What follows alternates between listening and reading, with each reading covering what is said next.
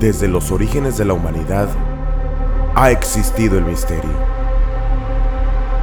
la magia, lo inexplicable. También un antiguo temor que vive en lo más profundo de nuestro ADN. Sean todos bienvenidos. Esto es Origen Miedo. Hoy te presento la invención de la brujería satánica.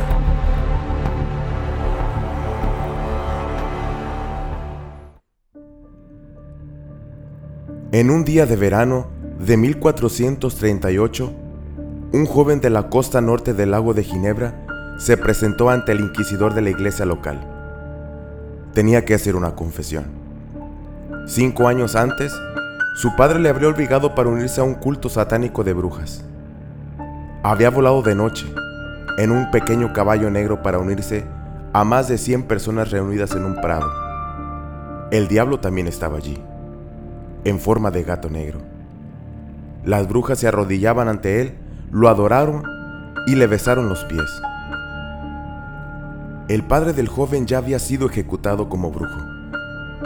Así, que es probablemente que solo intentara asegurarse un castigo más leve, al confesar voluntariamente a los inquisidores lo que querían escuchar. La Edad Media, del 500 al 1500 después de Cristo, fue famosa por su despiadada crueldad y su desesperada credulidad. La gente solía creer en todo tipo de magia, monstruos y hadas. Pero la idea de la brujería satánica organizada no tomó forma hasta parte del siglo XV.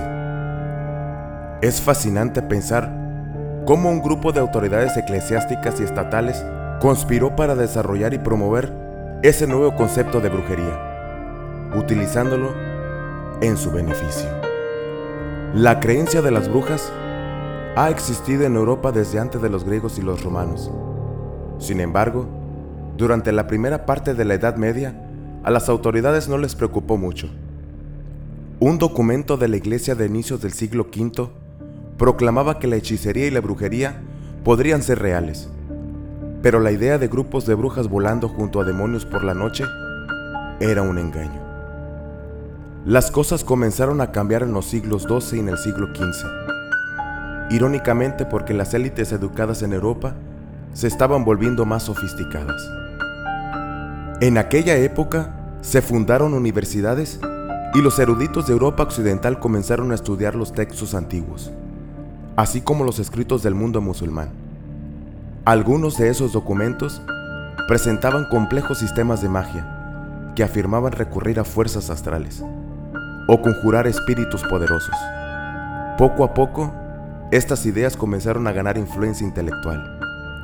La gente común aquella que más tarde sería acusada de brujería, no realizaban los ritos elaborados descritos en los libros. Recogían hierbas, preparaban pociones y quizá recitaban un breve hechizo, como habían hecho sus antepasados durante generaciones. Lo hacían por diferentes razones, tal vez para dañar a alguien que no les gustaba, pero lo más habitual es que lo hicieran para curar o proteger a otros. Esas prácticas eran muy importantes en un mundo donde la atención médica era muy primitiva.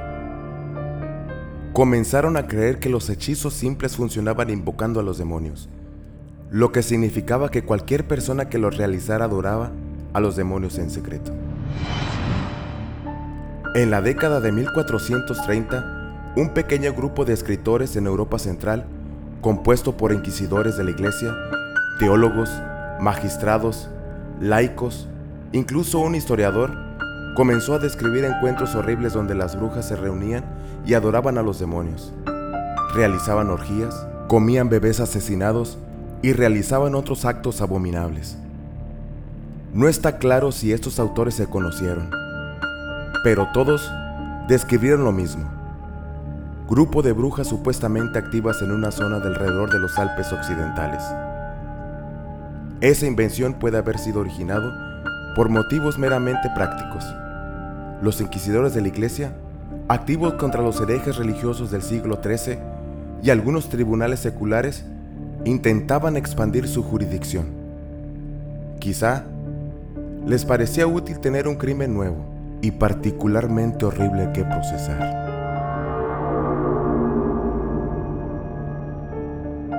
Cuando los primeros textos salieron a la luz, los autores estaban preocupados por la posibilidad que los lectores no le creyeran. A otros les preocupaba que su historia fuera menospreciada por aquellos que se creían más listos. Otros temían que la gente sencilla se negara a creer que el sexo frágil se dedicaba a prácticas tan horribles. Los registros de prueba muestran que fue una historia difícil de vender. La mayoría de las personas seguían preocupadas por la magia mala, brujas que causaban enfermedades o malograban los cultivos. No les importaba mucho las reuniones satánicas secretas. En 1486, el clérigo Henry Kramer publicó el texto medieval más difundido sobre la brujería organizada, Maleus Maleficarum, o Martillo de Brujas. Pero mucha gente no le creyó. Cuando intentó comenzar una cacería de brujas en Innsbruck, Austria, el obispo local lo expulsó e incluso lo acusó de estar loco. Por desgracia, el miedo a la brujería satánica creció. El siglo XV parece haber proporcionado un terreno ideal para que esa nueva idea echara raíces. Europa se estaba recuperando de varias crisis, pestes, guerras y una división en la iglesia entre dos y luego tres papas rivales. A partir de la década de 1450, la imprenta facilitó la difusión de nuevas ideas, incluso antes de la reforma protestante. La reforma religiosa ya estaba en el aire. Con el tiempo, un mayor de número de personas llegó a aceptar esa nueva idea. Las autoridades de la iglesia y del Estado les decían que era real. Aún así, muchos siguieron confiando en las brujas locales y su magia para curarse y protegerse. En 1692 marcó el final de la caza de brujas en Nueva Inglaterra. También en Europa terminaría prevaleciendo el escepticismo. Sin embargo, vale la pena recordar que al inicio las autoridades tuvieron que trabajar muy duro para convencer a las personas de que aquellas malevolencias eran reales.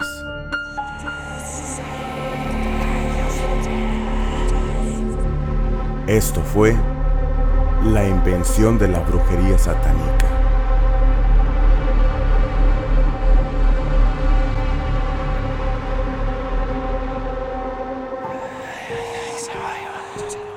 Gracias por escucharnos.